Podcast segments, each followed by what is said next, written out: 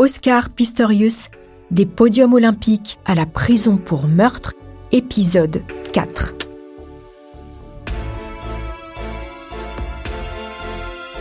Assigné à résidence chez son oncle, sous contrôle judiciaire, Oscar Pistorius attend l'ouverture de son procès.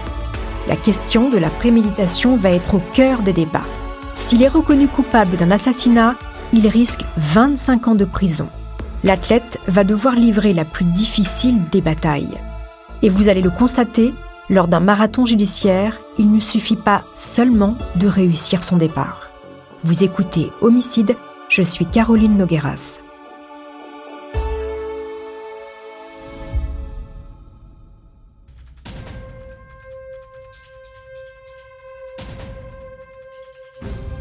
En attendant le procès, on aurait pu imaginer que Pistorius se fasse discret.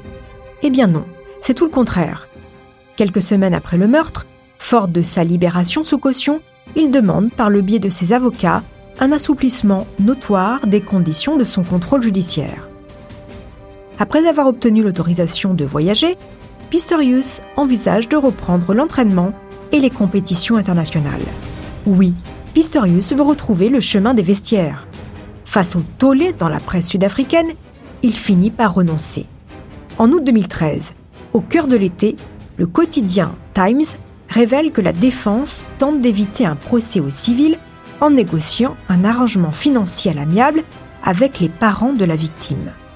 En Afrique du Sud, comme aux États-Unis, c'est permis. Mais là encore, c'est un tollé.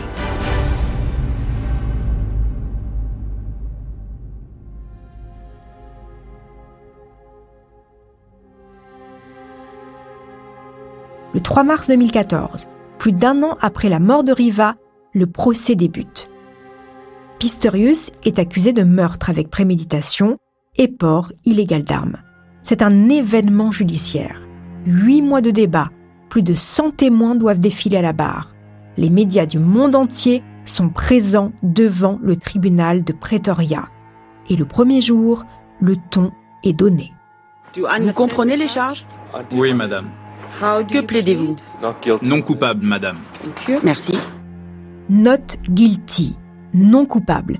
Le clan Pistorius reste sur la ligne de défense. L'athlète n'a jamais eu l'intention de tuer Riva. Les journées s'égrènent et l'ancien héros perd de sa superbe. Le 10 mars 2014, la retransmission en direct du compte-rendu d'audience est exceptionnellement interrompue.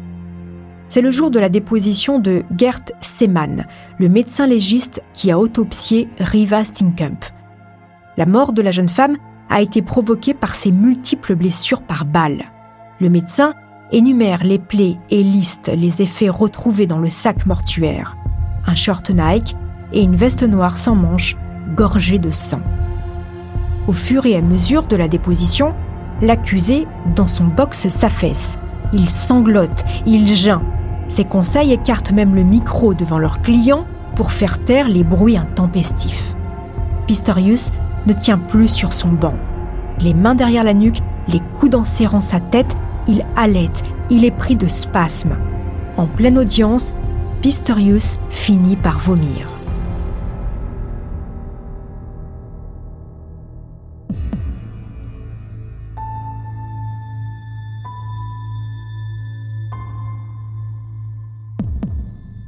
Le 14 avril, voilà plus d'un mois que le procès Pistorius alimente toutes les discussions. Le procureur Jerry Enel demande la projection d'une vidéo qui montre l'accusé s'exercer au fusil sur un champ de tir en visant des pastèques. Il enchaîne. Vous voyez l'impact que cette munition a eu sur la pastèque? Elle a explosé, n'est-ce pas? Vous savez que c'est la même chose qui est arrivée à la tête de Riva. Elle a explosé. Regardez. Je vais vous montrer, monsieur Pistorius. Cela a eu exactement le même effet. La balle qui lui est rentrée dans la tête. C'est ça. Regardez.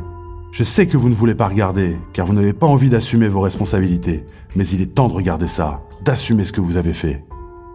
Quand l'athlète évoque l'erreur de jugement, la juge le reprend. Vous avez fait une erreur, vous avez tué quelqu'un, c'est ce que vous avez fait. Et vous ne voudriez pas prendre la responsabilité de cet acte? Si, Madame la juge. Dites oui, j'ai tiré sur Riva Steenkamp et je l'ai tué. Oui, Je l'ai fait, Madame la juge.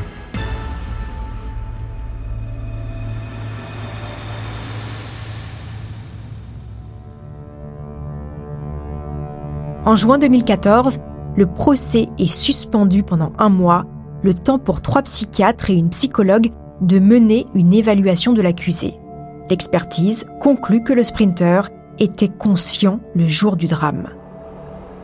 Les interrogatoires se succèdent. Pistorius encaisse plus ou moins bien.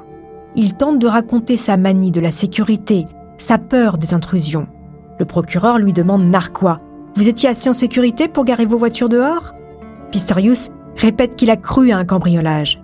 Pourtant, l'alarme ne s'est pas déclenchée. Pistorius raconte qu'il y avait des travaux et que quelqu'un aurait pu enlever une balise d'alarme sur le mur. Le procureur insiste. L'alarme était enclenchée, aucun intrus n'aurait pu pénétrer dans la maison. Alors le champion rétorque. Sur le moment, je n'y ai pas réfléchi. En septembre, le verdict tombe. Pistorius est reconnu coupable d'homicide involontaire. La juge, dans son délibéré, a estimé n'avoir pas suffisamment de preuves pour déterminer l'intention de tuer. Un mois plus tard, il est condamné à 5 ans de prison.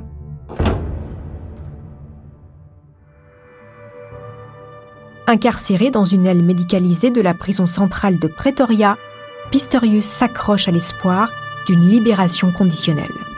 Mais la condamnation ne satisfait ni le parquet ni la famille de la victime. Quelques semaines après le verdict, June Steenkamp publie un livre hommage à sa fille disparue. Elle livre sa version de l'histoire d'amour qui a fini tragiquement. Il n'y a pas de doute possible dans nos esprits. Elle avait décidé de quitter Oscar cette nuit-là. Dans les médias, June Steenkamp raconte Elle est catégorique. Sa fille a certes partagé le lit de Pistorius, mais rien de plus. Ils ne sont pas allés plus loin. Pour June, l'histoire d'amour touchait même à sa fin les affaires rangées de sa fille dans son sac l'attestent. Contrairement à ce qu'affirme Pistorius, Riva n'était pas en train de s'installer chez lui, au contraire, elle voulait le quitter.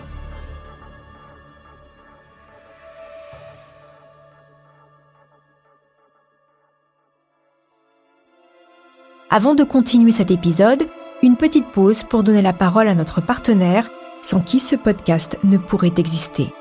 Restez avec moi, on se retrouve tout de suite après.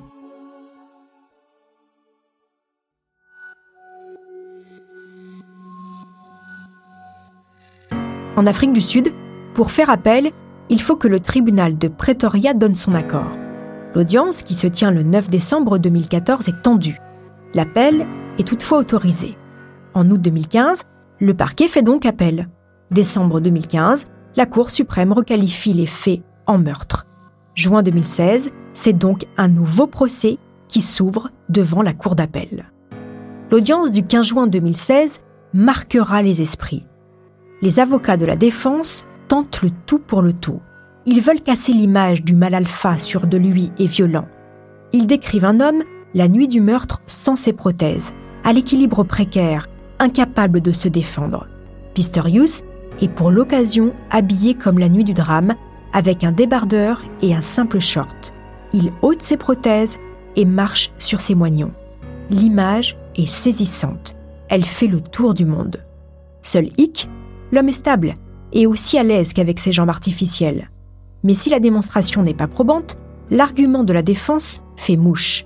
Les proches de Riva ont beau venir à la barre raconter la violence, les colères et les disputes de l'ex-champion, le verdict est sensiblement le même qu'en première instance la juge considère que les circonstances atténuantes l'emportent sur les facteurs aggravants. L'ex-star des Jeux paralympiques de 29 ans écope de 6 ans de prison ferme.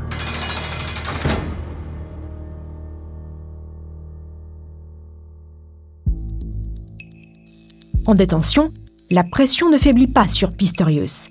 6 août 2016, le détenu le plus célèbre d'Afrique du Sud est hospitalisé. L'administration pénitentiaire et les médias évoquent une tentative de suicide. La famille dément. Ozzy a juste fait une mauvaise chute. Des surveillants du centre de Pretoria évoquent de vilaines coupures au poignet que les docteurs ont dû bander.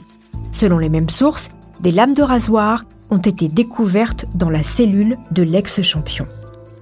Il faut dire qu'un mois avant, le parquet a fait de nouveau appel de la décision. Le verdict de la Cour suprême tombe le 24 novembre 2017. L'accusé est condamné à une peine de prison de 13 ans et 5 mois. Six mois plus tard, la Cour constitutionnelle, la plus haute juridiction du pays, rejette une ultime demande d'appel d'Oscar Pistorius. C'est la fin des recours possibles et le point final d'un marathon judiciaire comme le pays en a rarement connu. Mais vous connaissez Oscar maintenant. Il n'est pas du genre à se laisser abattre. Sur les pistes ou dans les prétoires, Pistorius cherche toujours le nouveau challenge. Il veut sortir de prison. Selon la loi sud-africaine, un condamné peut bénéficier d'un aménagement de sa peine lorsqu'il en a effectué la moitié. Alors, Pistorius fait une nouvelle demande en juillet 2021. Comme la loi l'exige dans le cadre d'une demande de libération, il rencontre les parents de Riva Stinkamp. Pour l'occasion, le condamné a été transféré dans une maison d'arrêt du sud du pays, là où vivent les époux Stinkamp. Mais ils ne sont pas d'accord et s'opposent à cet aménagement de peine. L'absence de remords de Pistorius ne plaide pas en sa faveur, mais il y a surtout une bataille de date. La demande de Pistorius est rejetée. Il pourra en faire une nouvelle à compter du mois d'août 2024.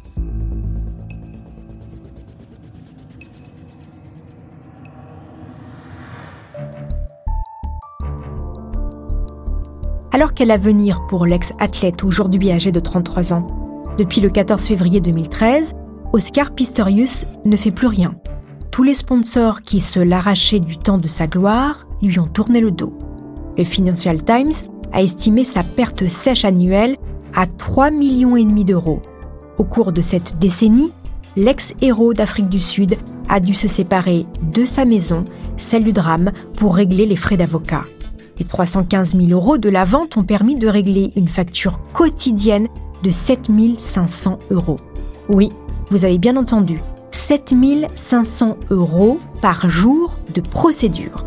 La maison de Pistorius a été vendue à un certain Ludwig Lawrence qui se réjouit de cette bonne affaire. Ce consultant qui a fait fortune dans les mines a eu le coup de cœur en découvrant la bâtisse blanche à la télévision. Même s'il concède que sa femme a fait la tête après l'achat, lui ne tarit pas d'éloges sur son acquisition. Cet homme de 57 ans en est certain. Il y coulera des jours heureux au moment de sa retraite. L'endroit est ultra sécurisé et certains voisins lui ont même dit que la nuit, ils n'avaient pas besoin de fermer leurs portes.